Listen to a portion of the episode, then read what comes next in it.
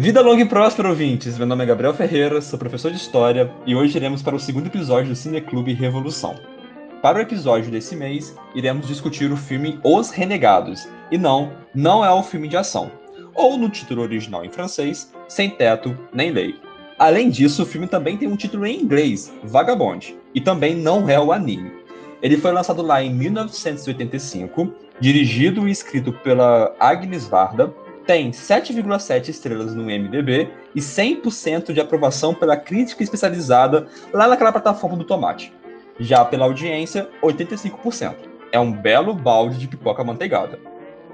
Sempre lembrando, pessoal, que essa aqui não é uma área livre de spoiler. Caso ainda não tenha assistido, salve o episódio, favorite e volte aqui mais tarde. Bom, vamos começar? Para isso, passarei o bastão para o Gabriel Rabelo. Foi quem indicou o filme desse mês e quem guiará o debate daqui para frente. Mas antes, já deixo aqui logo a minha primeira impressão. Por favor, não guarde o queijo na bolsa de couro. Vai feder. Bom, é isso, galera. Espero que gostem e vamos lá para o debate de hoje. O filme de hoje que a gente vai debater vai ser o, esse filme com muitos nomes, Sem Teto Nem Lei, o Vagabundo, Os Renegados, muitos nomes. Mas, dando uma breve sinopse desse filme, ele é o filme que é sobre uma mulher andarilha e logo na primeira cena ela está morta. Então, o filme todo vai ser retratando sobre a passagem dessa mulher na vida de outras pessoas, o filme é todo contado na visão de outras pessoas.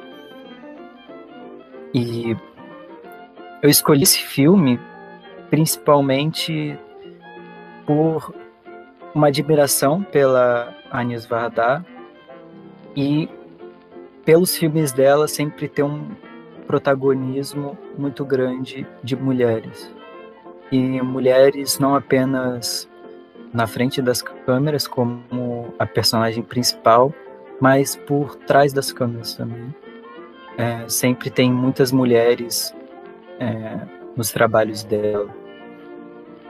Então, falando um pouco sobre a diretora, ela é belga, mas ela é radicada na França. Os trabalhos dela são na França sobre a França. Isso é, é uma das marcas do, do trabalho dela. Ela é uma das fundadoras, uma das pioneiras da Nouvelle Vague. É, então ela é considerada assim a grande diretora da Nouvelle Vague, mesmo que não reconhecida.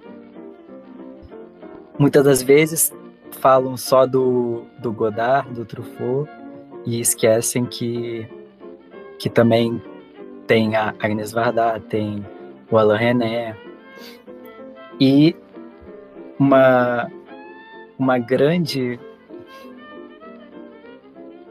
questão, uma grande marca dos filmes delas é sempre retratar é, temas ligados ao universo feminino. Então, ela tem filmes que são sobre atrizes então, a Anis Varda, ela foi uma das é, principais representantes da escola de cinema que foi denominada Nouvelle Vague.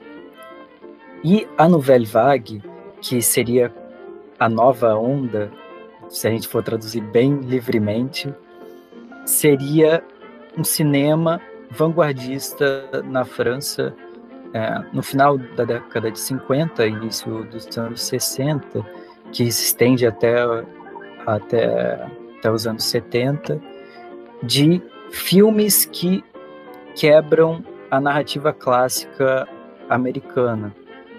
Então, são filmes que vão repensar não só a estrutura do narrativa, como por exemplo, no sem Teto e Sem Lei, o filme começa pelo final.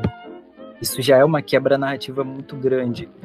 Então, uma, uma das características da novela vague era isso: a quebra e desconstrução da, da edição dos filmes, do, é, da narrativa, dos elementos visuais, da montagem. E, então, além do, do aspecto cinematográfico da Nouvelle Vague também tinha o aspecto temático hum, na nessa escola, que é um aspecto de estar sempre debatendo a moralidade. Por quê? É, esse movimento cinematográfico ele está inserido no contexto dos anos 60, onde existe uma contestação do que, que, do que, que são as formas de viver. Então, temas muito recorrentes na, nesse movimento cinematográfico é o questionamento da liberdade sexual, do, do, que, do que é liberdade, do que, do que são os relacionamentos. E esse filme é uma grande representação disso, mesmo não, não sendo nos anos 60, é, podemos dizer que o Sem Teto Sem Lei tem muitos elementos da Nouvelle Vague presentes nele. Então a Agnès Varda ela vai estar sempre trabalhando sobre essa temática do que, que é feminilidade, o que, que é ser mulher, é, qual que é o lugar da mulher no, na sociedade, sobre diferentes é, formas de estar no mundo sendo mulher. E é possível ver isso na sua filmografia inteira. Então, ela vai ela vai trabalhar isso fazendo um retrato da da Jane Birkin no Jane B por Agnes V. Ela vai falar um pouco sobre o aborto no, no filme Uma Canta, Outra Não. Ela também vai falar sobre o que é ser mulher no filme A Resposta das Mulheres. Então, ela, ela tem esse, esse tema central e não é apenas um tema, mas também uma forma dela enxergar o mundo, é uma forma dela trabalhar no cinema, ela não, ela não consegue desvincular a identidade dela de mulher à sua produção cinematográfica, seja retratando isso no roteiro ou na própria prática na, de trabalho mesmo. cinema enquanto um trabalho. E por isso que eu escolhi o Sem Teto Nem Lei, ou Os Renegados, para representar essa cinematografia da Agnes Varda, que é muito rica.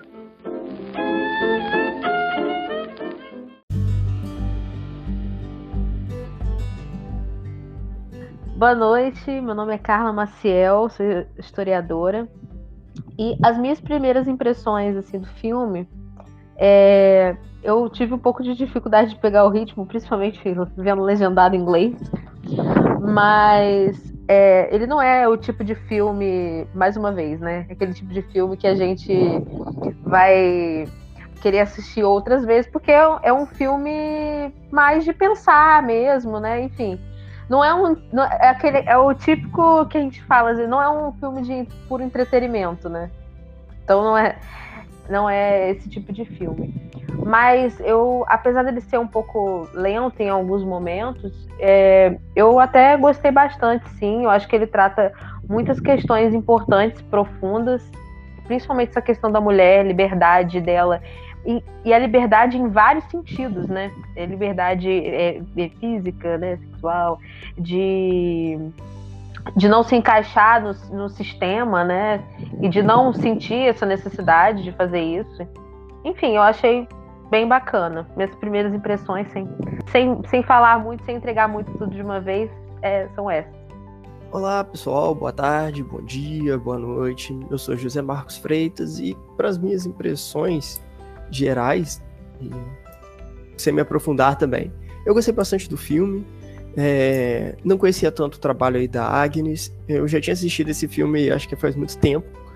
E, de fato, Os Renegados não é um título muito bom. Depois que você para para refletir um pouco sobre como esse nome ele, ele é abrangente e não conta, sabe? Não passa o que é o filme, de fato, não passa.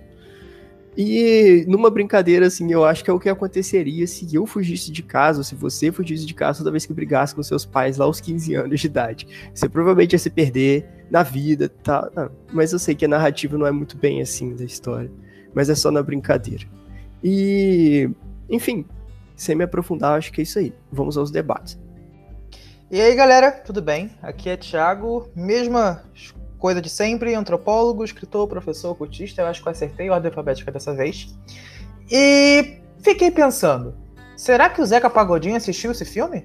Porque com certeza, depois que ele escreveu a música Deixa a Vida Me Levar, Vida Leva Eu, é fato que lembrarei da Mona e as suas peripécias pelo sul da França.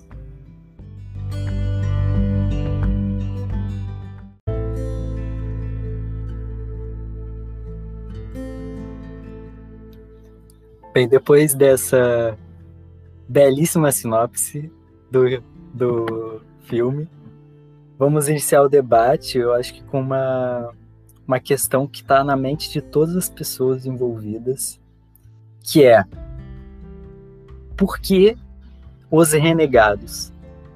Por que trocar sem teto nem lei por renegados? Os renegados. Essa que é a grande problemática para mim nesse título. Se a personagem principal é uma mulher e o filme o tempo todo tá deixando bem claro que todas as dificuldades que ela passa são em parte porque ela é uma mulher e as relações de gênero nesse filme são muito importantes para a sua compreensão. Então, trocar os renegados para, quer dizer, trocar sem teto nem lei para os renegados é você tirar uma parte importante do que significa o título, né? Eu acho, achei esse o primeiro grande absurdo. E isso é tão absurdo, Rabelo, porque no próprio filme eles fazem essas piadas. Tem algum momento, não vou né, chegar a dar um spoiler tão grande logo de cara, mas logo no finalzinho alguém comenta assim, eu nem lembro quem é o personagem que comenta, mas alguém fala: Poxa, é verdade, né? Logo uma garota, sozinha por, por esse tempo todo, e ainda assim o título é masculino. Mas é isso aí. Talvez se pensar o filme, é, o título Renegados, com a, a proposta de você estar tá marginalizando alguém, eu realmente acho que não faz sentido nenhum. Mas talvez renegados, no sentido daquele que renega, aquele que exclui ou aquele que não aceita o comportamento, talvez faça um pouquinho mais sentido, porque são pessoas renegando a protagonista, né? Eu também fiz essa pequena abstração, logo quando ouvi esse título, eu pensei, ah, então se ela é uma renegada, ela é uma outsider, né? Ela é alguém de fora que não é bem-vindo. Mas durante o filme, isso se contradiz, porque quando ela aparece, todo mundo é mega receptivo com ela, entendeu? E isso é muito engraçado. Então, é, quando veio a parada dos renegados, eu pensei, poxa, ninguém deve falar com ela, deve ser um filme muito mais introspectivo, ela com ela, ela com câmera aí, né? E não, a, claro que alguns, alguns personagens né, vão interagir mais com ela e vão ter uma, uma relação um pouco mais profunda, mas em sua maioria, sempre que ela bate na porta ou pedia uma coisa para comer, as pessoas davam, as pessoas conversavam, as pessoas davam atenção, né? Então eu realmente pensei, poxa, então será que realmente que ela se, ela se enquadraria como outsider nesse momento? Porque um outsider, né, antropologicamente falando, e aqui eu vou lembrar um pouquinho do, do, da invisibilidade de Clifford Geertz, em que ele fala que alguém se torna invisível quando a sociedade julga que ela não pertence àquilo. Então ela se torna invisível e não se torna mais presente, pertencente, ela não é aceita, ela não é bem-vindo. Então as pessoas fingem não existir, né? fingem que não acontece. Então até poderia ser um ostracismo. É, na ideia de que nós, nós esque vamos esquecer, vamos apagar você dessa história, ou apagar desse momento. Mas ainda assim as pessoas falam com ela e e a cumprimentam, né? A ajudam em certa medida. Então eu fiquei, cara, quem realmente deu esse título tinha algo muito confuso na cabeça, sabe? Pelo menos ao meu ver, concordo muito com todos vocês. Quem deu esse título estava numa onda muito, muito alta. Eu não quero passar pano para títulos brasileiros, que sabemos que são bem problemáticos, mas talvez uh, no sentido deles estar negando uh, toda a atitude com ela, porque concordo com o Thiago, todo mundo foi muito receptivo em alguma medida, a gente pode até problematizar que tipo de recepção cada um deu a ela, mas que negaram ela depois, né? Quando vai ter algum testemunho, eles se contradizem na própria argumentação. É, para mim isso fica muito claro, por exemplo, no, do cara que era mecânico. E ele fala, ah, ela dizia que eu tinha mãos sujas. E aí depois corta a cena, vai abaixando e ele realmente tinha mãos sujas. Então são pessoas, homens, negando a atitude que tiveram com ela quando encontraram, quando, encontrar, quando encontraram com ela passando pela região. Talvez tenha saído daí o títulos renegados, mas eu concordo completamente com o Rabelo e com os demais. Não é um título adequado, sabendo que o título original é Sem Teto Nem Lei. E pensando nisso, do Sem Teto Nem Lei, que faz muito jus e compreensão, e duas coisas aí que o Thiago falou, que ele levantou na, na fala dele, que é a questão da visibilidade e essa relação da, com, com a liberdade dela também. Porque ela, ser um, ela não é que ela quer ser um, um outsider, um outsider, assim, por assim dizer, mas é o desejo dela é ser invisível. Eu acho que a, a questão da liberdade para ela, né? E aí vai no Sem Teto Sem Lei, que eu acho que é a fidelidade dela para o que ela considera liberdade. E a vontade dela de não existir, a vontade dela de ser invisível mesmo. Ela tem esse desejo. E as pessoas, é, não é que elas, elas muitas vezes se tornam receptivas, mas eu acho que elas admiram muitas vezes. Alguns homens têm medo, outros homens têm muita atração, outros homens vão dizer que é nojento, mas gostam muito. Mulheres vão é, querer fazer isso, mulheres vão querer fazer a mesma coisa, vão admirar. Você vê que as duas mulheres no filme, né, as duas protagonistas, as duas outras mulheres no filme, que também estão ali, né, que é a professora é, bióloga e a Yolande, que cuida da senhora, né, elas admiram a capacidade da, da Mona de se, de se desapegar né, do mundo, de ter essa fidelidade com a liberdade dela. Então acho que é um desejo aí dessas mulheres de escapar também desse mundo que elas conhecem. E, e, a Mona, ela, assim, ela é muito inteligente pelo que a gente vê. Ela tem essa questão de ser inteligente, ela estudou outras línguas, né? Ela tinha um emprego que ela fala.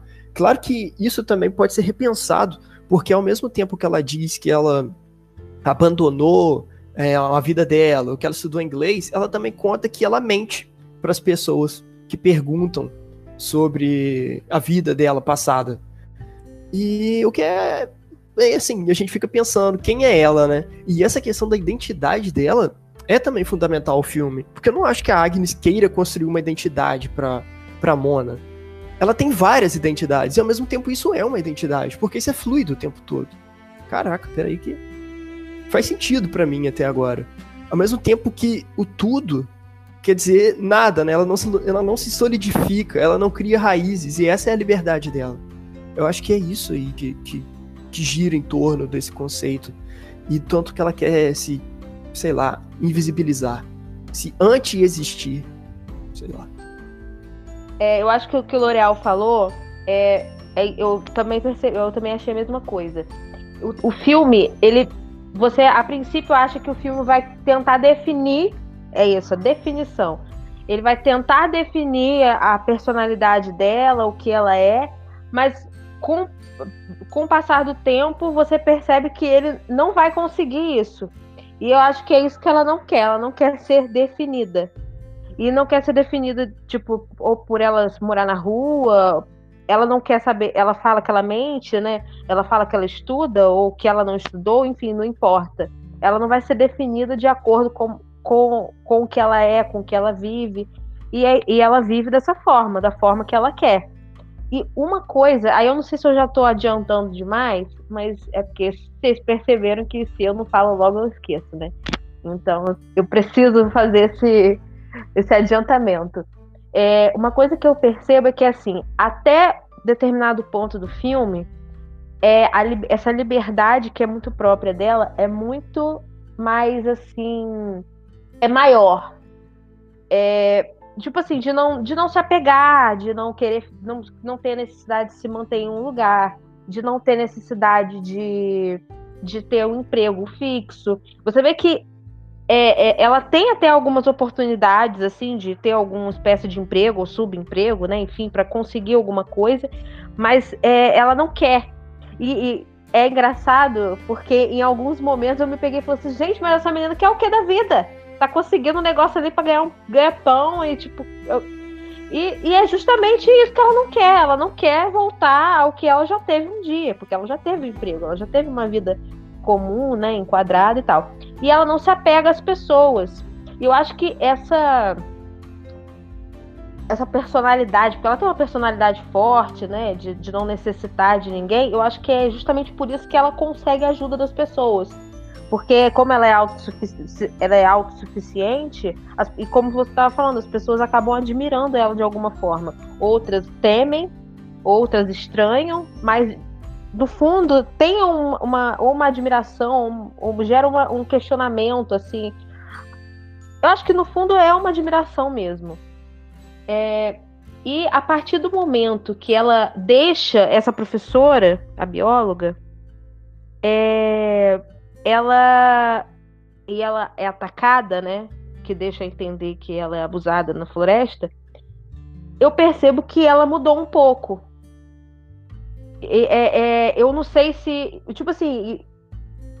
O que eu achei interessante também é porque, até por ser um filme de antigo, né? 1985, né? Um filme não, não, esse debate não, não, não tinha, eu acho, né?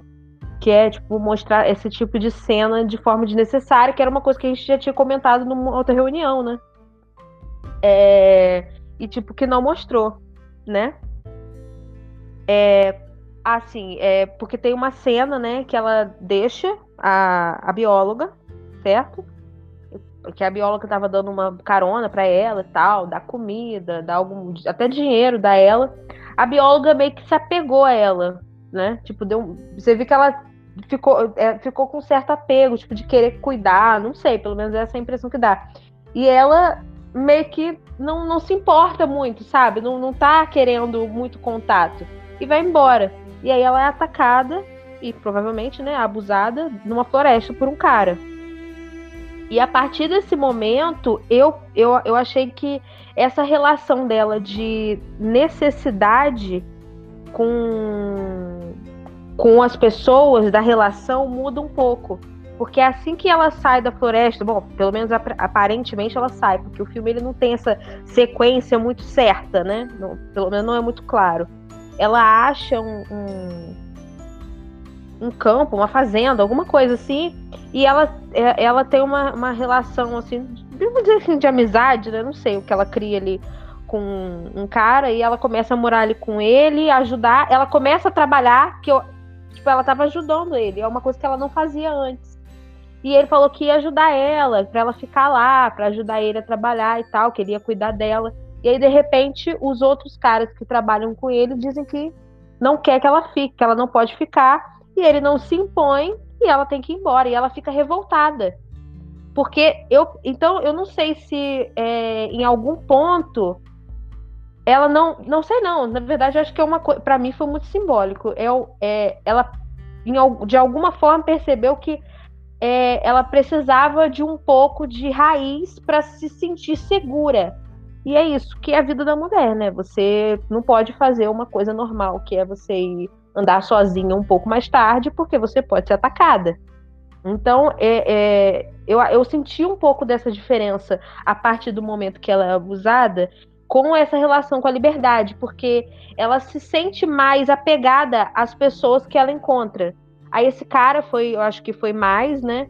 Mas depois você vê que ela fica com alguns grupos, uns caras lá que ficam, que também acho que são moradores de rua, enfim. E aí ela começa meio que se perder.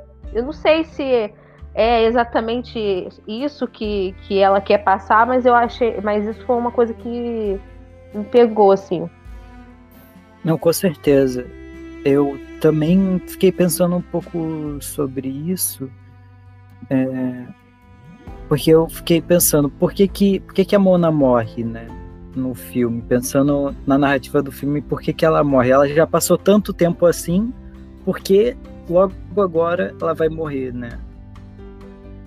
E aí eu penso que você deu uma resposta perfeita, né?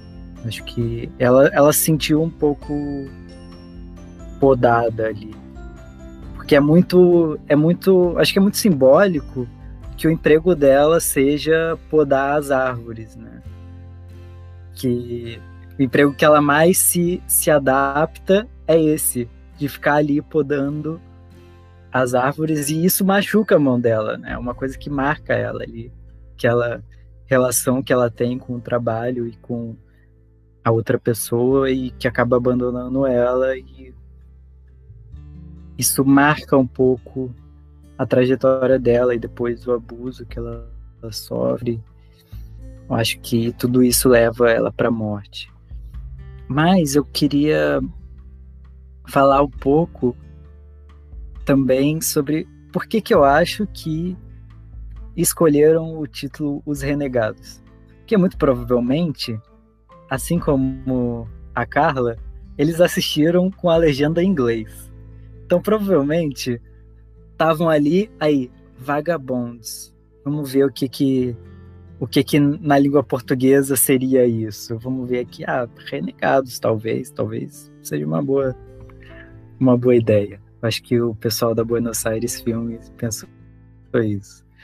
Mas, voltando também sobre esse espaço que ela tá de, de não querer se, se adaptar, nem ser definida, me lembrou bastante, mais uma vez, do antropólogo Victor Turner. Mais uma trazendo esse grande antropólogo Victor Turner, que ele vai falar sobre a estrutura e a antiestrutura, que em diferentes momentos é, da, da convivência em sociedade existem, existem momentos de estrutura, que é onde o status quo e as posições sociais são muito bem definidas, e momentos de antiestrutura, que é onde todas essas funções, esses papéis que são impostos às pessoas, eles são invertidos ou suspensos. E uma, da, uma das manifestações da antiestrutura é a peregrinação, que é aquela caminhada ou o trajeto em que as pessoas vão e se suspende a toda a estrutura. Então, ela que estava muito presa numa estrutura, ela se desprende e o que o Victor Turner fala é que geralmente não existe meio termo. Se uma pessoa está muito presa na, na estrutura, o que ela vai desejar é estar muito fora da estrutura. Então, as, atitudes que ela que ela que ela toma seria essa manifestação de um ritual de antiestrutura. Ela está ali no liminar. Ele também vai trazer esse conceito que é a liminaridade, que são essas pessoas ou esses momentos em que a pessoa está é, tá em um processo de passagem. Ninguém fica eternamente na liminariedade, ninguém fica eternamente na estrutura, é um processo de passagem de um lugar para o outro, que foi encerrado pela morte dela, mas ela estava ali naquele momento em que ela não ocupava um papel social específico. Acho que isso é uma coisa interessante da gente debater. Por isso que ela é tão multifacetada. Eu acho que isso foi interessante é, no filme, de mostrar que não existe esse dualismo de, ah, não, ela é boa ou ela é má. Acho que essa pode ser um debate aí. Afinal, ela, ela era escrota ou ela era maravilhosa? Eu acho que o filme leva mais a crer que são várias monas que vão sendo mostradas ao longo do filme. São várias mulheres, são várias pessoas que estão ali. E eu acho que também é bem significativo uma parte do filme que aparece ali um, um ritual, né? É, que, que aquele festival das pessoas vestidas de árvore que sai nas ruas e causam o terror assim total. Aquilo é a expressão de um momento antiestrutura clássico pro pro Vitor Turner, que que, que é o que, que o Roberto da Mata também vai trazer, muito inspirado no, no Vitor Turner, sobre o carnaval. Carnaval é esse momento de suspensão dos, dos papéis sociais, de inversão dos papéis sociais, e quando ela entra naquela vila e tá o caos total ali, ali é um pouco é um pouco disso de não haver estrutura, não haver ordem ou haver uma outra ordem. Eu acho que esse é um aspecto bem legal desse filme.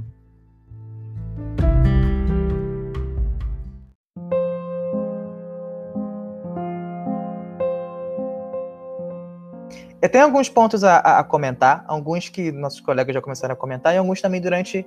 É, que, eu, né, que eu fui fazendo durante a, a, Não seria a leitura do filme, mas seria minhas, as minhas percepções sobre o filme.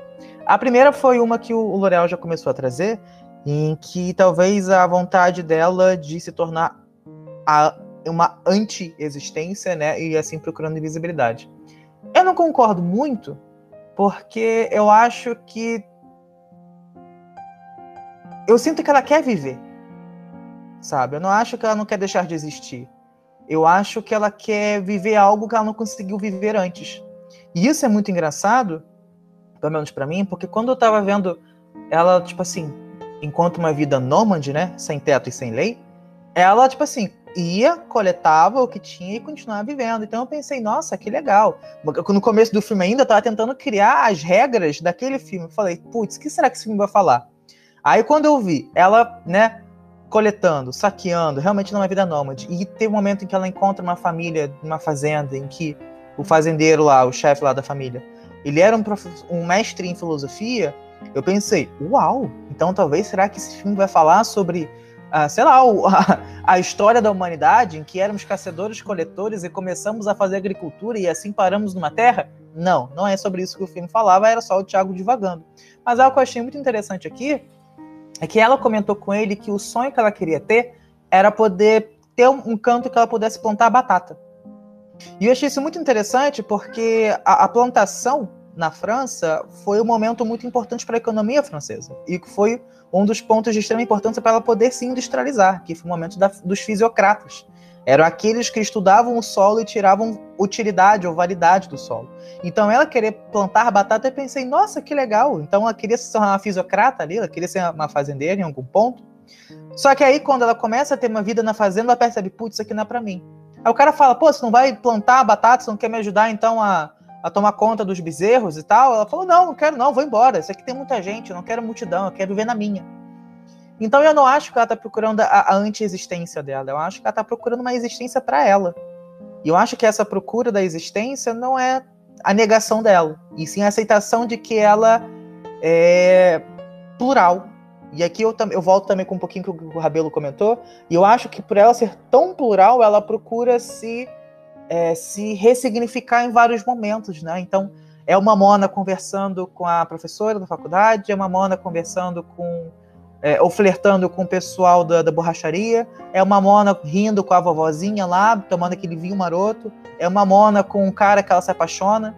Então, tipo assim, a gente tem várias visões de uma mulher, sabe? E eu acho que isso é muito interessante porque em filmes ocidentais, né, e aqui eu, estou dizendo do que consideramos enquanto filmes de Hollywood, né, nós temos a mulher como a puta ou como a sacerdotisa. Então é sempre dual ou ela é isso ou é aquilo. E o que, que a Mona é? Várias coisas, sabe? Eu acho isso muito, muito interessante, porque isso é a própria figura da mulher da sociedade. Né? Ela é a mãe, ela é a filha, ela é a avó, ela é a cuidadora, ela é a passiva, ela é ativa, ela é receptora, ela é. Sabe? Plural. Acho que essa que é a grande sacada da Mona. Eu acho que. Eu não conheço muito sobre a, a Agnes e sobre o movimento francês, mas eu realmente eu gostei muito dessa sacada. Eu não sei se foi tão preposital a esse ponto, mas a, o debate que vocês estão trazendo aqui, tipo assim, na minha cabeça tá fazendo muito mais sentido o filme agora, sabe? Tá, é, eu quero só trazer um momento, então, um pouquinho antes, eu queria lembrar um pouquinho sobre o, o Turner, em que o Rabelo falou sobre o momento de limiaridade, né? E durante o nosso chat interno, L'Oréal perguntou, putz, então quando que ela é livre? vai ser quando ela tá nessa antiestrutura ou quando ela tá na estrutura? Eu acho que a tentativa dela ser livre. Que foi, Lara, sobre a sua cabeça? Não é isso, não? Acho que a minha pergunta foi mais no quesito de dentro de ambientes de antiestruturas, enquanto é, é quando ela encontra a liberdade. Por exemplo, consideraria um ambiente de antiestrutura o momento que todos estão ali dividindo a droga? Tá. Tô tentando te responder então. Não tenho conhecimento de Turner como o Rabelo tem, mas eu vou tentar lembrar de todas as antropologias ritualísticas que, que a gente teve na faculdade. Eu vejo que tanto a estrutura quanto a anti-estrutura representadas nesse filme é o filme inteiro. Então, durante todo momento, ela está encontrando a estrutura, que é quando ela conhece pessoas e conversa com pessoas. E quando ela não está com pessoas e quando ela está sozinha, ela encontra a sua anti-estrutura. Porque é quando ela conversa sobre a liberdade que ela tanto quer que é poder ficar na dela, que é querer evitar pessoas, isso, aquilo, outro. E esse momento em que ela começa a conhecer alguém, mas ainda assim mente, porque ela não quer falar quem ela é de verdade, porque talvez ela realmente não queira, então por que será que ela mente para as pessoas? Porque não importa que ela era antes, o que importa é o que ela é agora. Sabe? Eu também achei isso muito, muito interessante. Não importa quem eu fui antes, importa o que tô sendo agora. Então ela é uma pessoa autêntica, né? E ela fala isso, eu sou livre. E na conversa com a Yolande, a Yolande fala, ah, eu queria isso, aquilo, outro. Ela falou, por quê? Você queria ser livre como eu? Então eu também sinto que as escolhas delas são autênticas, sabe? Ela, ela sabe da escolha que ela fez, ela defende aquele ideal. Então eu acho que essa, esse limiar que o Rabelo colocou do, do Tanner, ele vai entrar exatamente aqui. Então nesse momento em que ela conversa com pessoas, em que ela aceita quem ela é, aí ela assim, ela reproduz a sua, a sua paradigma, a sua ideologia, para mim, esse é o limiar e é esse o momento em que ela está se chocando com várias monas. E para mim é nesse momento que ela é livre. Porque ela é então, é livre para escolher falar alguma coisa, ela é livre para poder viver na sua estrutura e é livre para poder fugir para sua antiestrutura. Só cortando rápido assim, Tramontina. Eu, eu, isso que eu tava tentando chamar de anti-existência. É porque ela não tá existindo no, no passado, não importa o que ela foi antes. É mais o que ela é agora, como você disse. Então é isso que ela quer deixar, de tipo, de se solidificar. Essa questão de se tornar, de pegar uma raiz e colocar ali, eu quero me, me fazer aqui ela não quer se fazer, ela quer se fazer em vários lugares. E, e, ela não quer existir nesse sentido, não é que ela não quer deixar de, não é que ela quer deixar de viver, mas sim existir enquanto esse membro da sociedade. Assim. Ela não quer existir segundo so, o, ao que a sociedade impõe, ela quer existir de acordo isso. com as vontades dela. Isso, isso. E isso é ser fiel, eu acho. Ser fiel à liberdade dela, que ao mesmo tempo também é uma solidão, como mesmo você disse. É, aí eu acho que já, já entraria num debate mais existencialista mesmo da, da liberdade de escolha, né? Ela está sendo autêntica é, nesse sentido, né? Do autêntica no nível sartriano, de saber o que você quer e realizar isso, porque existe uma grande, uma grande distinção entre você fazer o que você quiser e você ter consciência do que você quer e fazer e ter essa escolha, né? A liberdade para Sartre não seria uma liberdade é, desenfreada, né? De que você faz tudo que você quiser e pronto. Não, você tem que compreender o que você quer primeiro. E é tão triste ainda a liberdade em Sartre, porque a liberdade ela é aprisionadora, porque você é obrigado a escolher. Então você é livre até a página 3, você é livre para tomar uma escolha, uma escolha dessas dadas, porque até, até a não escolha ainda é uma escolha.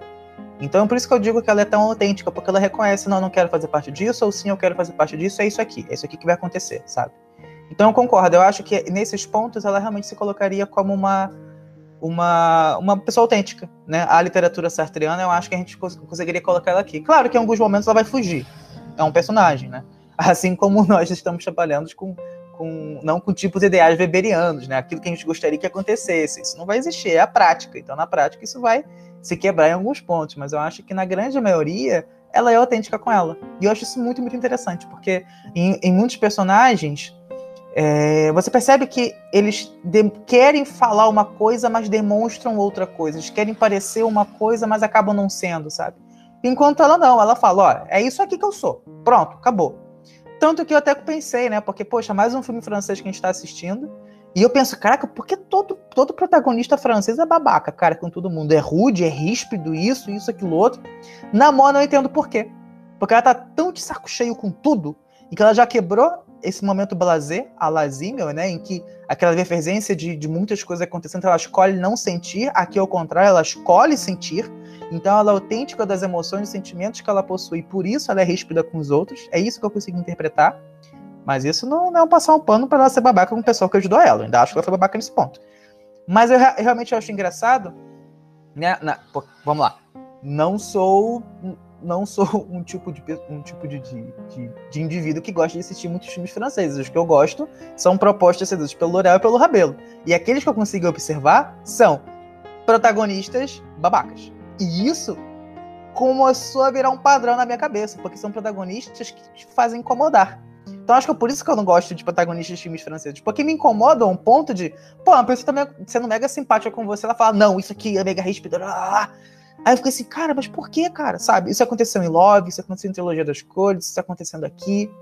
Então eu acho que. Eu não sei se também vai ser um ponto narrativo francês ou se realmente é uma assinatura. Mínima ideia. Aqui é, é realmente eu, tipo assim, ponderando sobre as experiências que eu tive. Mas eu sinto que, para poder mostrar quem os protagonistas são, enquanto protagonistas fortes, com personalidades fortes, eles tendem a ser um pouco mais ríspidos Aí eu não sei se realmente isso é pra incomodar, porque se for pra incomodar, aconteceu. Me incomodei. Ao ponto de estar falando aqui, de estar, né, compartilhando esse, essa emoção com vocês. Mas ainda assim é curioso. É curioso de como a Mona ela é tão multifacetada e, e plural, né? Eu, achei, eu realmente achei isso muito legal. Eu acho que isso daí entra naquele debate de é, ser, ter personalidade forte não necessariamente quer dizer que você possa ser idiota, né? Escroto. Mas é aí que tá. Eu acho que tem. Eu, eu acho que, pelo menos no início, assim, ela é muito grossa, acho que justamente para se impor, talvez, na situação dela. Eu, eu acho que eu, eu consigo passar um pano para ela por isso, nesse sentido. Então, é, eu também passo. Eu passo muito pano para Mona, porque eu acho que ela tá no total foda-se real e ela faz o que ela quer e aí as pessoas que criam expectativas do que ela deveria ser. Eu tenho essa interpretação nesse sentido. Ela tá ali, ela em momento algum prometeu nada para ninguém. Essa é uma grande realidade. Ela não falou que, que ia cuidar da cabra, não falou que, que iria efetivamente plantar batata. Ela não pediu um campo de batata, ela falou: seria legal plantar batata. A pessoa que foi lá e, e deu o campo para ela. Eu acho que ela não tá errada aí, eu passo pano mesmo. E aí que entra também a liberdade para Sartre. Você tem que assumir as suas escolhas. Foi você que escolheu dar o campo de batata para ela. Ela, em momento algum, fez pacto nenhum com o cara ele que chegou com toda aquela moralidade dele, tanto que em, em certo momento a Mona fala: "Não, não quero estar tá enquadrado aí nessa sua moralidade, nessa sua filosofia". Ele vem com um discurso muito moralista para cima dela. Sabe? Ah, não, você tem que trabalhar porque isso aí que você vive não é a vida. É, e ela não tá nem aí para essa moralidade dele. Amigo, e... foi nesse momento que eu pensei, nossa, como ele é fisiocrata, cara. Tipo assim, é o, é o solo que vai dar a função dele e é isso que ele tem que viver. E eu só, eu não vou te, não vou te cortar muito, não. Mas também retratar que, por exemplo, nesse momento, ela tá em sua antiestrutura, em não querer viver com as convenções sociais, porque ela nunca pediu realmente nada. As pessoas foram dando para ela e quando ela recusava, ela era maldita.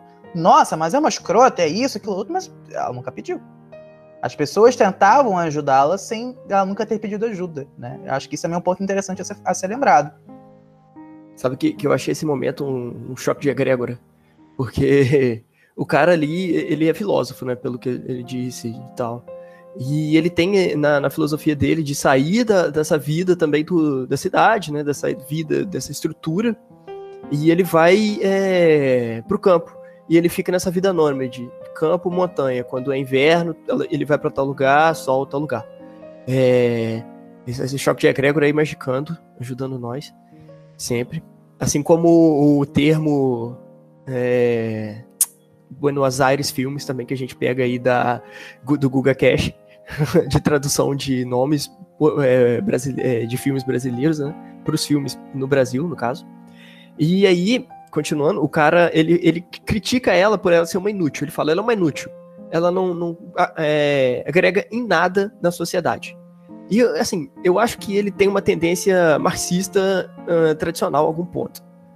Porque ele tá ali, ela tem que plantar, ela tem que viver do solo ali, e aí compartilhar isso com as pessoas em volta dela, com a família e tal. E é assim que ela vai vencer o capitalismo, a estrutura. E é assim que ele acha que deve ser a luta correta da estrutura. Já ela não, né? Se ela for dessa perspectiva, dessa perspectiva existencialista, o que eu acho que a Mona, em momento algum no filme, coloca isso para um debate acadêmico, um debate é, mais pronto ou mais solidificado dentro da de padrões mesmo de autores, enfim, ela não faz isso, mas é, a gente pode compreender né, da nossa forma, claro, porque a nossa é, compreensão do filme, enfim, né, é nossa, é própria, cada um tem a sua. Eu acho que nesse momento rola esse choque, né, de existencialistas e talvez marxistas ali, enfim. Isso uma, algo que eu observei. Realmente, eu acho que isso, eu acho que esse choque, ele é bem real por pelo contexto em que o filme está inserido e o que o que a Mona representa dentro da sociedade francesa porque a Mona ela é uma espécie de hippie misturada com beatnik. Hippie seria aquela galera dos anos 60 que que queriam repensar as as estruturas e as relações sociais. Então toda aquela ideia de amor livre, sexualidade, é, de pensar a não violência, os protestos não violentos. Tudo isso está acontecendo ali nos anos 60, que é a época do, da Nouvelle Vague, é, que também vai trazer muito esses temas do que, que, do que, que é um relacionamento amoroso, do que, que é o amor romântico. E a filosofia beatnik seria essa, essa filosofia que é que é mais dos Estados Unidos, mas também acabou indo para para para a Europa, que é você viver de acordo com as suas vontades, de acordo com os, a sua forma de vida. E aí entra o, por exemplo, o Jack Kerouac, que vai escrever On the Road, que é o símbolo da cultura beatnik, que é você viver na estrada, você viver viajando de motocicleta ou então ela caminhando. Então tem também essa essa influência beatnik e os beatniks são um símbolo de antiestrutura. Então acho que cada vez mais é, dá para dá, dá para compreender por que, que ela é tão antiestrutura assim. Mas por que que eu disse que o choque entre o existencialismo e o marxismo ele é bem provável de ser isso mesmo? Porque o Camus também vai ser um grande existencialista e ele vai influenciar toda a cultura beatnik.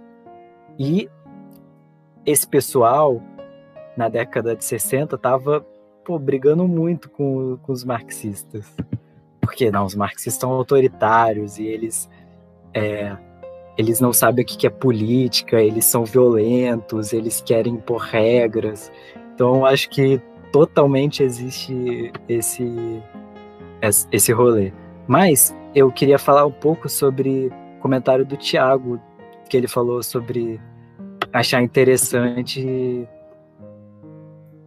a, a escolha por plantar batatas e como que isso foi importante para o desenvolvimento econômico francês.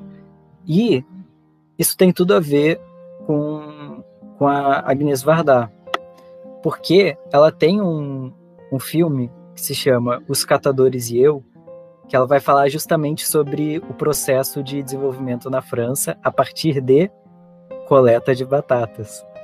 E, e aí, nesse, nesse filme, ela vai trazer toda a questão do que, do que era na França uma pessoa que catava batatas, que é uma categoria social não muito privilegiada, e majoritariamente feminino, é, para depois o que é ser um catador hoje em dia.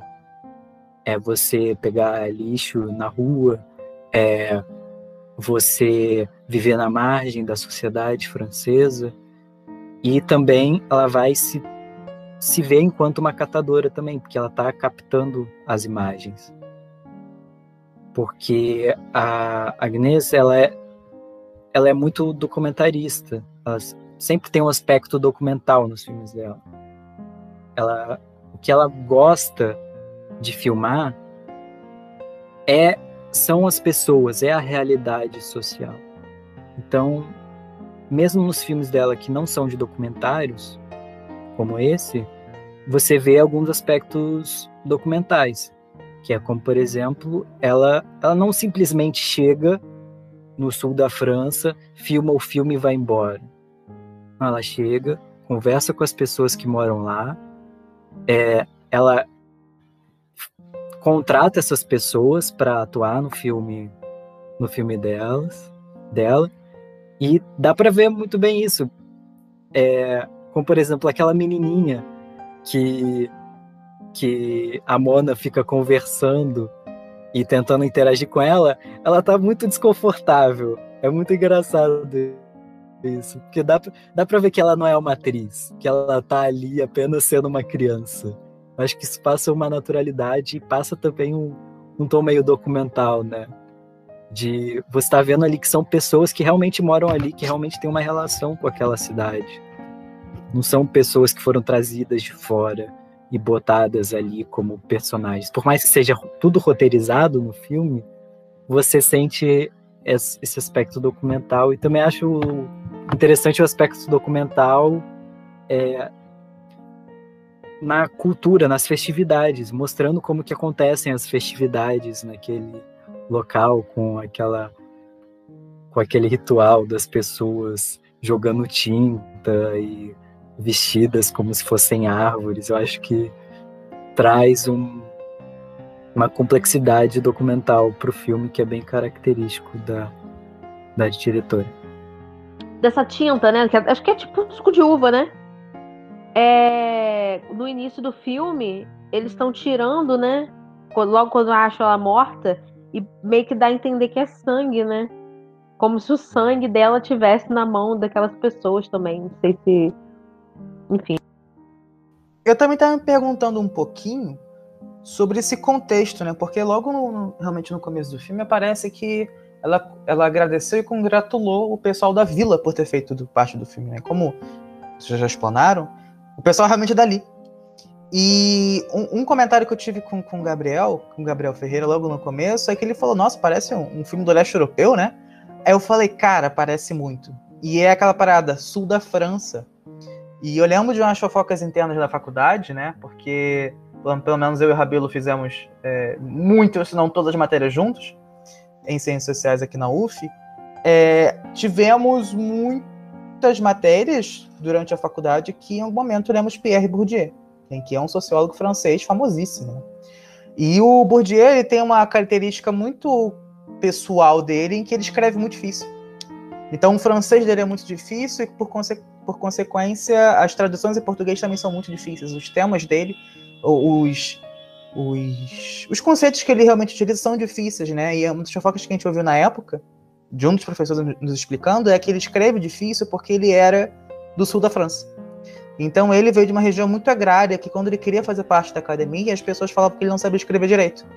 Então ele meio que fez essa essa mudança no seu jeito de escrever, no seu hábito textual, para realmente falar. Ah, falavam que eu não sabia escrever porque era do sul da França, que eu era agricultor, que eu era esse monte de coisa. Tá bom, então, entende isso aqui. É difícil.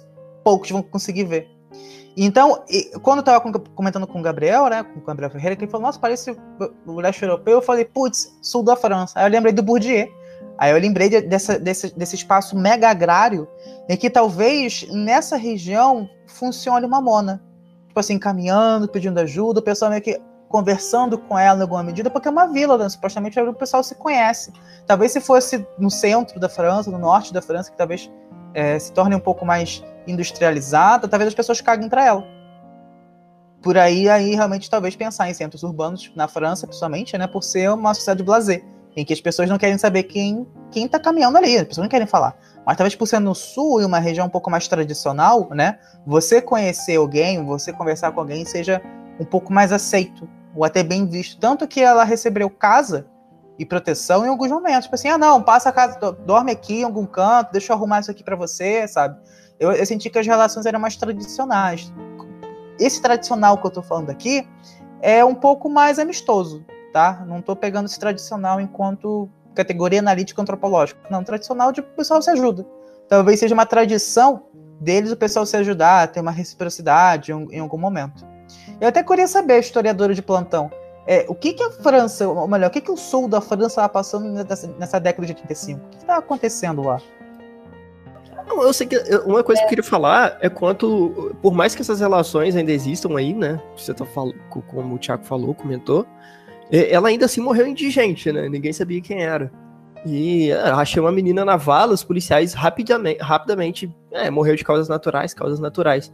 E aí o que parece é que a, a Agnes vai tentar, né, em documentário, fazer essa essa retrospectiva dos últimos dias da, dos últimos dias da Mona, até ela parar ali. Né? Mas mesmo sendo retrospectiva, não é interesse em criar um sentido para a morte dela. Acho que o que é. reforça a característica existencialista, né? Concordo. Para pensar o existencialismo, talvez um pouco mais radical, que é o niilismo, uh, a morte é. Ok, morreu faz parte do, do processo. Então há esse desprendimento das, das questões mais preponderantes da vida, que normalmente nós colocamos em destaque, e o filme coloca ali só como mais um acontecimento. Ela foi para a festa, ela sem querer foi para uma festa tradicional, ficou molhada por conta da tinta do vinho, ficou mais frio, caiu, machucou e provavelmente morreu de hipotermia. Então, quão uh, simples e quão frágil é a vida, e por conta disso talvez não teria um sentido próprio para ela, né, para a própria existência. Acho que isso, é, a morte dela realça ainda mais a questão existencial do filme.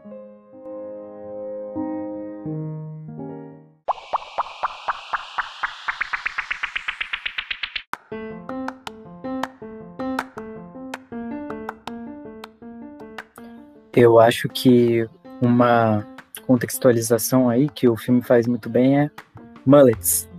Você nem precisa saber que acontece nos anos 80, mas mullets. As pessoas estão de mullets e jaqueta de couro, ou seja, anos 80. Mais anos 80 do que isso, não tem.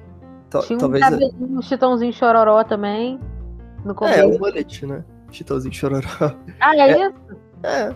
Ah, eu não sei. É porque pra é. mim é Chitãozinho chororó o nome daquele essa, essa questão também da, da imigração, né? Que é eu acho que talvez seja mais uma, uma coisa que o filme coloca, né, que está acontecendo no contexto ali da, da, época.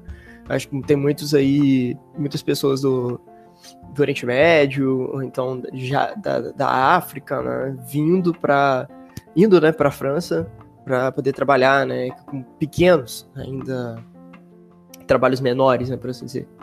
Mas seria então um início aí, né, de um, uma flexibilização da imigração, talvez, é, década de 80, se não estou enganado, é o governo do, do Partido Socialista. É o François alguma coisa, sem ser o Hollande, que é o mais recente, mas é um outro François, que foi um dos maiores presidentes, tipo, que mais, durou, mais teve tempo de cargo na França, ele era socialista, estatizou várias empresas na francesa.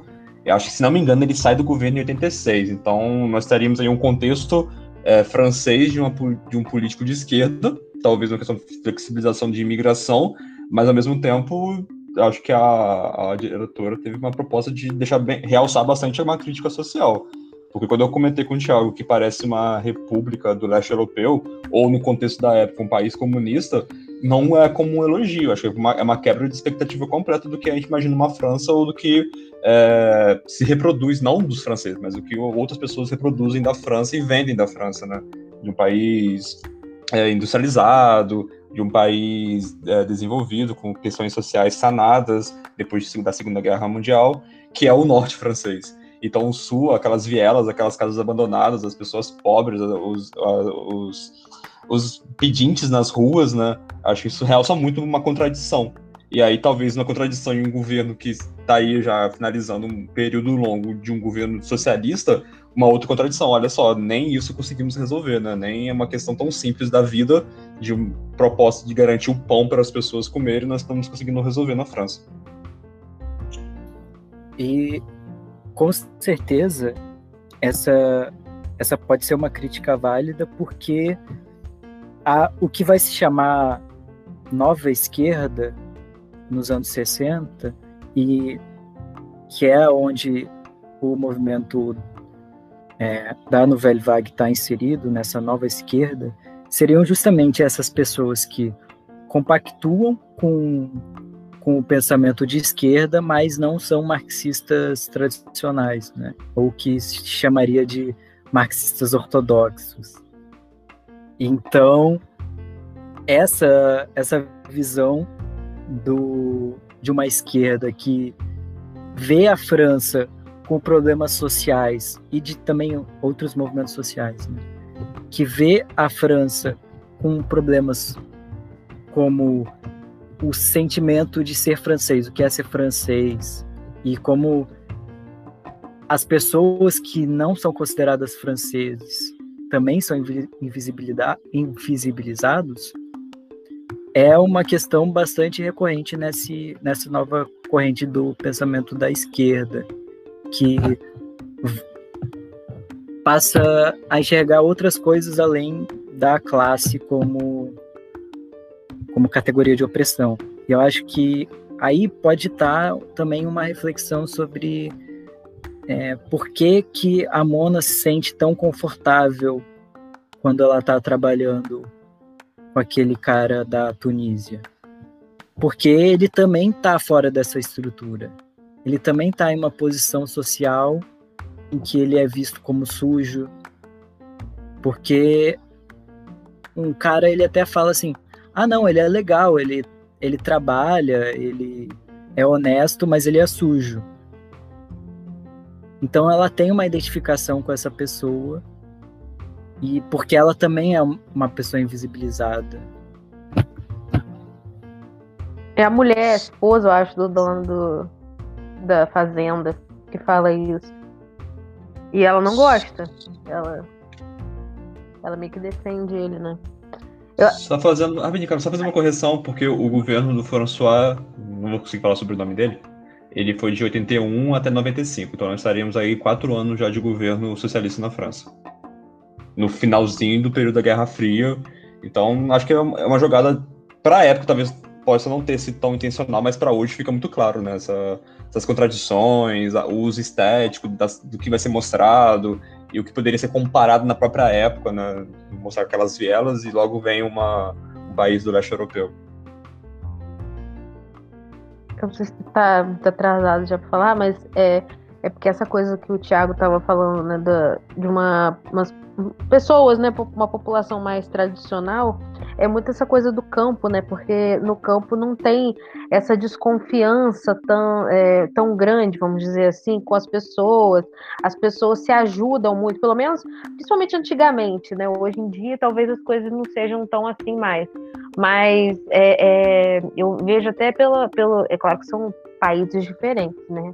Mas eu vejo até, tipo assim, que a minha tia falava, quando, mesmo passava uma pessoa desconhecida, mas que era um senhor, ela pedia benção, sabe? Tinha um, são umas relações assim que, que bem que próximas, até mesmo com quem você não conhece. Você almoçava na casa da outra pessoa, você levava alguma coisa. É tipo assim, é uma relação de proximidade com as pessoas, até mesmo é, de pessoas que não não são próximas a você, pessoas que você não conhece. Que eu acho que essa coisa da desconfiança com o outro é uma coisa muito mais. É, a, não, não tanto atual, mas é uma coisa mais assim da cidade, talvez. Não sei se é algo generalizado, entende? Mas eu acho que, mesmo que de forma mais sutil, eu acho que existe muito isso. É, porque na cidade, você percebe quando ela tá na cidade que ela não tem essa recepção tão fácil, tão simples, quanto, quanto é a que ela tem nesses lugares mais interiores, de interior, sabe?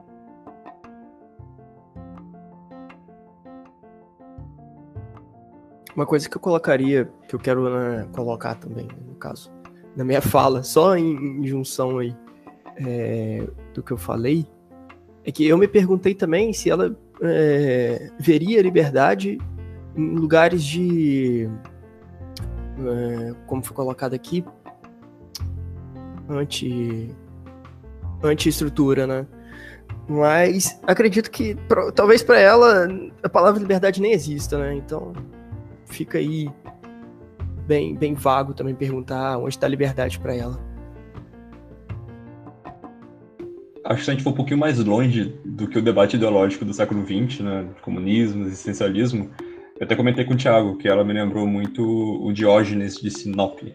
Agora eu lembrei o nome que eu pesquisei no Google, porque na hora não veio na cabeça, mas é o filósofo que resolve morar em um barril na, na cidade de Corinto, na Grécia clássica.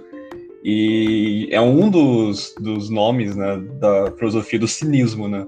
Dessa atitude de você encarar a vida fora dos padrões civilizados ou considerados civilizados e tentar buscar a naturalidade dessa vida.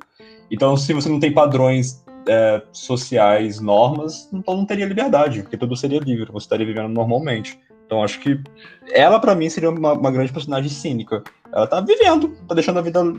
Voltando aí ao, ao início do episódio, como o Thiago falou, Zeca Pagodinho, deixa a vida me levar, a vida leva eu, tentando viver a mais autêntica possível de acordo com a natureza humana, né? Ou o que seria a natureza humana. Por que choras, Rousseau? Seria esse, então, um bom selvagem? Seria a Mona, a boa selvagem? Em que ela está cagando e andando para as convenções sociais? E naquela natureza, ela no campo com ela e ela mesma, eu mesma, Irene, ela tá tranquila? Seria, então, uma possível visão. Além do que, Rousseau também é francês, né? Pelo menos pelo nome, Jean-Jacques Rousseau tem que ser francês, senão tem algo muito errado aí. Inclusive tem um Jean-Jacques no filme, né? Faltou só o Rousseau. Não, inclusive é... tem um Jean em todo lugar. Tem um não, Jean. É... Qual é o seu nome? Jean, Jean, Jean. Todo mundo chama Se não me engano, tem um específico que é Jean-Jacques. Se não me engano, que faltou o Rousseau. Mas pensando de que as ideologias, né, principalmente as do mundo moderno, elas são influenciadas pelo pensamento clássico, o cinismo, junto com o ceticismo é, e o niilismo, eles estão ali caminhando, não talvez paralelamente, mas um influenciando o outro de alguma maneira. Então, tanto Sartre quanto o próprio Diógenes de Sinop possam auxiliar aí para a gente compreender um pouquinho de quem seria essa personagem, qual é o arquétipo dessa personagem já que nós podemos separá-la entre a narrativa do filme, a personagem que vivenciou ali a história, que aí entra na categoria da antiestrutura, e quem é a personagem que é, autor, que é a diretora quis criar, qual a proposta dela, o que ela queria movimentar, o que ela queria questionar, o que ela queria fazer a gente se incomodar. Eu acho que o maior incômodo é, essa, é isso, a gente não consegue enquadrar ela em nada. E aí, no momento que a gente tenta criar expectativa para alguma coisa, a expectativa é tirada, é rompida. É que você acha que ela vai fixar, fixar raízes, as raízes apodrecem e ela vai embora. E eu acho que isso é frustrante, mas propositalmente, porque você percebe que né, você não consegue colocá-lo em uma caixinha bonitinha, como nós tentamos fazer constantemente com tudo a todo momento. E acho que agora, Gabriel, você falando isso, eu parei para pensar, se, a, a, gente pode até né, tentar como definir se, se tal forma de agir ou pensar é niilista, é, enfim, sartriana, né, sei lá. Mas sei lá, hippie, e se por acaso também ela só demonstra ali, né, com, sei lá, se Agnes quis passar, uma falência de todas essas formas de, de agir ou pensar, dessas filosofias, dessas ideologias. Sei lá. E aí, puxando o saco para ficção científica e a temporalidade do século XX, final da década de 80, né? É o rompimento de todas as propostas utópicas. E aí, fazendo uma referência ao nosso podcast anterior, porque tudo deu errado. O progresso científico caiu, o comunismo tá para cair, o liberalismo levou a, a crises, então talvez a civilização humana a qual tinha sido pensada até então, todos os padrões de vivência, todos os grupos sociais, tudo que talvez daria sentido para a vida, está caminhando ali para uma ruína do, da década de 80. Principalmente pensando no pós-crise de OPEP, né? A crise do petróleo, que também estava ali bem recente ainda. Então é realmente é uma sociedade que está vivendo das ruínas do que foi construído no século XX, ou tentou se construir entre guerras e crises, e as identidades, os prognósticos, as, os sonhos estão acabando. Então as pessoas estão tentando buscar novos significados. E aí eu acho que o cinismo e o niilismo, enfim, essas filosofias mais críticas da própria existência, né, ou de pensar como seria essa existência, elas são frutíferas em, em momentos e contextos históricos como esse. É, eu acho que o que acontece seria então o, o aprofundamento da, do questionamento do que, do que são essas filosofias de vida. Eu acho que ela, ela não nega que é importante a liberdade, mas ela questiona o que é a liberdade. Eu acho que isso tem a ver muito, muito com esse processo da radicalização da modernidade, a modernidade tardia, que seria você não negar a existência de valores, mas, acima de tudo, questionar cada vez mais esses valores. Não são valores fixos, são sempre valores que podem ser questionados. E é o que está na base da modernidade. A modernidade nunca foi sobre estabelecer valores fixos. A modernidade sempre foi questionar racionalmente o que, que, o que, que é o conhecimento, o que, que são os valores. Então, acho que na década de 80, com os movimentos sociais, é isso que está acontecendo. Eu não penso que seja uma mudança de paradigma, mas sim um aprofundamento é, desse questionamento que já é natural à modernidade. E um, pode falar, Gabriel. Não, eu só traria talvez, para não é, estender muito o debate, para trazer outro filósofo, né? o Berman, né? tudo que é sólido se desmancha no ar.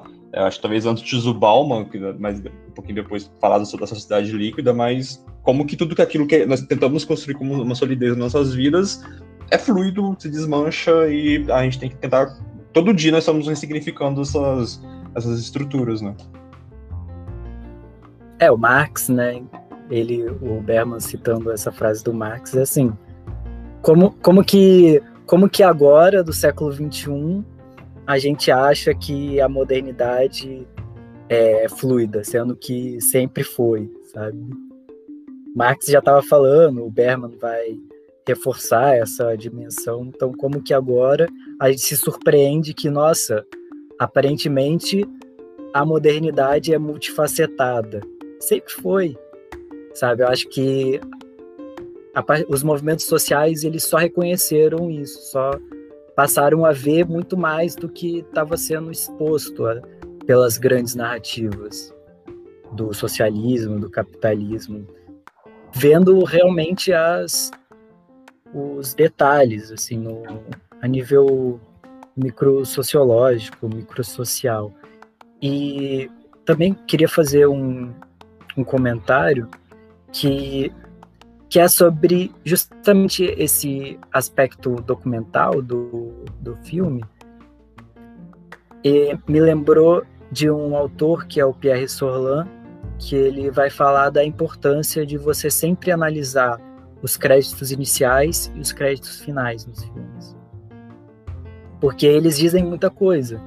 Então a gente debateu aqui várias paradas sobre como que ela agradeceu as pessoas da, das cidades onde ela passou a filmagem, ela a gente pôde ver que muitas pessoas é, presentes na produção são mulheres.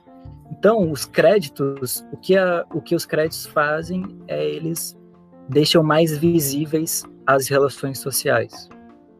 Entendendo que todo filme, por mais que não pareça, ele é uma construção coletiva e tem uma divisão social do trabalho na produção de filmes. Então, os créditos é onde você vê, olha, esse filme aqui, ok, dirigido pela Inês Vardar, mas teve uma pessoa que fez o som, teve uma pessoa que operou a câmera, teve uma pessoa que foi assistente de montagem, teve uma pessoa que é, você tem que pensar tudo. Uma pessoa limpou o chão do, do, do cenário, uma pessoa fez a maquiagem, uma pessoa. Alguém fez o cafezinho.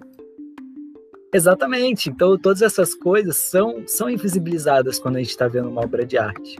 Mas é nos créditos iniciais e nos créditos finais que a gente pode ter um, pelo menos um vislumbre de todas as pessoas que participaram de todas as relações sociais que tornaram possíveis uh, o filme. Né? É, só retomando, pegando esse gancho, o Rabelo comentou, né? E duas coisinhas, talvez há tendências, né? Momentos de tendências onde certas filosofias tomam mais proporção. Então, acho que no final do século XX nós temos um agravamento de diversas, diversos contextos, diversas é, coisas consideradas como essenciais, o que faz novamente essa questão da, da existência ser tão fluida voltar à tona. Não que ela nunca tenha sido antes, né? O, tem, existe um, um historiador francês, o François Hartog, que trabalha com ideias de temporalidade regimes de felicidades, que ele brinca um pouquinho com isso. Então, há momentos em que nós temos uma tendência mais futurista, outros momentos que nós temos tendência mais passa, é, outros mais presentistas. Depende muito do nosso contexto que nós estamos vivendo. E é tão. O nosso contexto influencia tanto nas nossas percepções da, da nossa realidade que até mesmo o filme, como uma obra social, ele vem mais à tona dependendo do contexto. É, quando o Rabelo coloca que a gente não pode esquecer disso, é porque normalmente quando nós falamos de filme e vem a cabeça do blockbuster hollywoodiano, a gente pensa ainda apenas como uma, um produto, né? Um produto feito ali por alguém, atores e diretor. Às vezes a gente lembra do roteirista, mas às vezes nem isso, está sendo vendido. Mas quando os filmes começaram a ser questionados pelo seu alto custo lá em 2008, durante a crise, a crise de 2008, é, todos os filmes, ou a maior parte deles, filmes hollywoodianos, vinha no final com é, esse filme gerou 75 mil empregos, esse filme gerou X número de pessoas empregadas. Ou seja, mostrando o papel social da obra. É, é caro, é, às vezes demanda um, um, investimento alto que talvez a gente poderia questionar que poderia estar indo para outro lugar, mas tem um papel social, tem uma atitude, tem uma intervenção, tem uma consequência. Pessoas são empregadas fazendo o filme imagino como deve ter ficado a vila ali, as pessoas participando. Talvez não só uma questão muito material do salário, mas até mesmo da socialização, da conversa, da diversão, de estar tá gravando alguma coisa, estar tá participando de uma produção. Então acho que é muito importante a gente sempre lembrar disso. Acho que o Cabelo colocou muito bem. O filme não é só um produto que nós vamos assistir na, na plataforma de streaming ou no cinema. Ele é muito mais do que isso, né? É, eu acho que se a gente já for encaminhando para o final, né? Eu queria finalizar com, com uma das últimas partes realmente do filme, que é com que tem a ver com um personagem que ele meio que une dois núcleos assim, duas partes, né, da história, que é o o cara que é, foi aluno daquela professora, né, da bióloga, e que é também neto daquela senhorinha que ela interage né, em algum momento lá, que inclusive foi uma das cenas mais divertidas. Foi a cena mais divertida, né? Foi a melhor cena do filme para mim que eu ri muito com elas duas dando risada. que é muito engraçado, né? Como a gente dá risada porque a pessoa tá dando risada. A gente simplesmente dá risada. Mas enfim. É, em que ele é, acha, né, a Mona, porque a professora ela fica preocupada, ela cria um vínculo, né, meio que maternal com ela, né, eu acho. E aí, em dado momento, ela quer procurar ela, porque ela fala assim: olha, eu não sei nem o nome dela. Enfim, e aí, quando ele acha ele fala com. Ele dá a entender que ele não vai falar que achou, porque ela tá perdida, ela não vale a pena, dá nojo. E, e, eu acho que é muito isso também que a gente vem falando, porque o, o, o fato dela não se enquadrar na, na, na, sociedade faz com que as pessoas não vejam que, que ela vale a pena. E aí ela foi renegada, realmente, no final do filme porque ela, como ela não, não faz o que a sociedade quer, o que a sociedade acha que é correto, ela, ela não se não é isso, ela não se enquadra ao modelo padrão, né, que a sociedade coloca, ela não, não merece. Ela não merece essa atenção, ela não mere, merece ajuda. E eu acho que eu acho que isso, isso é, foi uma das cenas finais, né, antes de ela voltar a aparecer morta, né, como no início do filme. Eu acho que isso também resume muita coisa. É, duas coisinhas. Os franceses têm problema com reciclagem de vidro, porque nós assistimos é, em outros momentos que não foram gravados a trilogia das cores. E a todo momento mostrava a lixeirinha lá para reciclar os vidros e tinha uma velhinha que não conseguia alcançar o buraco para poder jogar o vidro lá dentro. E nesses jovens delinquentes, né, jogando os vidros e quebrando ao redor da lixeira. Então, franceses têm sérios problemas aí com a parte da reciclagem. Talvez para você ter alguma coisa da época que a gente talvez possa pesquisar depois para poder perceber. Talvez as pessoas não queriam fazer isso, ou foi uma política que não foi muito bem vista na, no período. E outro ponto que, retomando o que eu falei no início, ainda fico indignado que a pessoa vai para um ponto, compra um queijo de cabra e enfia dentro de uma bolsa de couro. Não, não acredito que o resultado daquilo deve ter sido muito bom.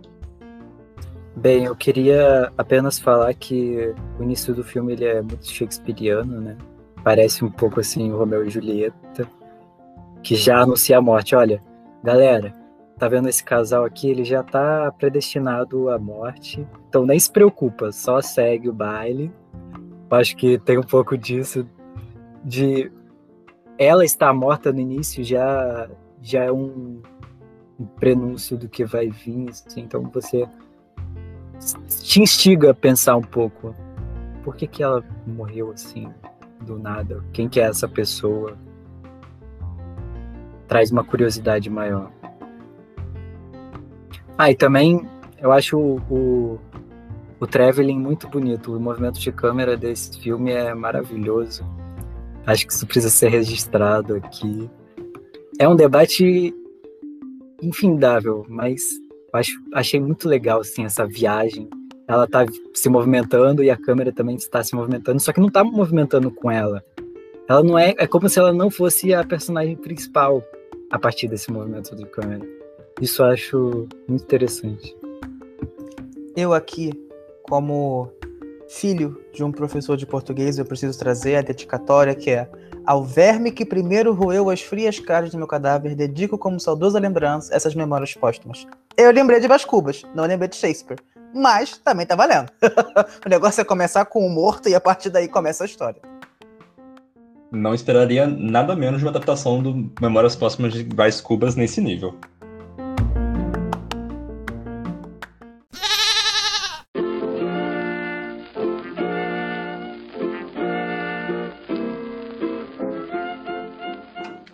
Bom, pessoal, então nós chegamos aqui na famigerada hora que nós temos que dar aí as patinhas de gato para avaliar o filme. Lembrando, galera, sempre que o gato tem quatro patas e não cinco, tudo bem? Então vamos lá, eu daria. Novamente, filmes franceses talvez não sejam o filme que eu espero assistir ou que eu assistiria normalmente, o que torna uma experiência bem legal quando o Rabelo ou então o Lores indicam filmes mais fora da caixinha ou mais fora do meu círculo de conforto e algumas vezes os resultados são bons e surpreendentes. Eu acho que esse foi um caso, daria três patinhas pelo filme. Então, eu adoro esse filme, então eu vou dar oito patinhas. Quatro do Salem e quatro da Frida. Você precisa explicar quem é a Frida, cara. Peraí. Tá trazendo o pessoal. A gente já tá falando de morto. Peraí, vamos lá. A Frida é a sua gata, tá? Assim como o Salem é o nosso aqui. Então, cada, cada personagem, cada participante do podcast tem que ter um gato. Carlos e L'Oreal, se preparem. Vocês precisam ter um gato para vocês, tá? É isso aí. Eu já falei que o Salem é meu sobrinho. Então, por enquanto, eu sou a tia que não quer ter filho. Eu também gostei bastante do filme. É... Gostei bastante aqui do nosso debate, tem muita coisa para discutir sobre esse filme. É, a minha interpretação também, é, vocês já viram mais ou menos como foi. E também a interpretação dos colegas, muito boa. E agora eu quero saber a interpretação dos ouvintes também, né? Deixa aí nos comentários, galera. E, bem, eu dou quatro patinhas, que é a nota máxima aqui. Não tem dois gatos, infelizmente. Mas se tivesse, eu daria dois gatos para esse filme, mas é, são quatro patinhas mesmo. E é isso, gente. É, é, foi até uma piada interna que rolou. O L'Oréal falou assim pra mim, e aí, Thiago, gostou? Tipo assim, é filme francês, sabe? O que, que o Thiago vai falar? Porque o Thiago sempre cai de pau com os filmes franceses. Esse, eu gostei. Eu daria três patinhas antes de começar o debate. Agora, com o debate, eu não vou dar quatro patinhas para o filme francês ainda. Eu estou num processo de desconstrução, de ressignificação do meu ser. Então, eu não posso cometer essa gafe comigo ainda, quem sabe. Então, eu dou três patinhas. Show. E talvez duas falanges. Quase indo para um, um quatro. Quase, quase. Me faltou um pouquinho mais. É, a minha nota vai ser três patinhas e duas falanges, porque inicialmente seriam três. Mas como sempre com o debate, o filme sempre fica melhor e parece que eu só entendo algumas coisas quando eu começo a falar, porque parece que antes não tinha nada na minha cabeça. Então, é, eu acho que o debate geralmente aumenta a nota dos filmes aqui. Então é isso, três patinhas e duas falanges. Acho que temos que verificar, mas acho que o primeiro filme francês foi o filme mais bem avaliado do grupo. Curioso. Bom, pessoal, então estamos encerrando mais um nosso segundo episódio do Cine Clube Revolução. Aguardamos vocês ansiosamente para o Drops, que deve sair daqui a duas semanas, provavelmente sempre sai aí na metade do caminho para o próximo episódio. E nos vemos no próximo mês com mais um episódio, mais uma produção do Cine Clube Revolução, com mais um debate. E qualquer coisa, qualquer comentário, qualquer dica, deixa aí no e-mail pra gente, vai estar na descrição, tudo bem? Obrigado, ouvintes, vida longa e próspera.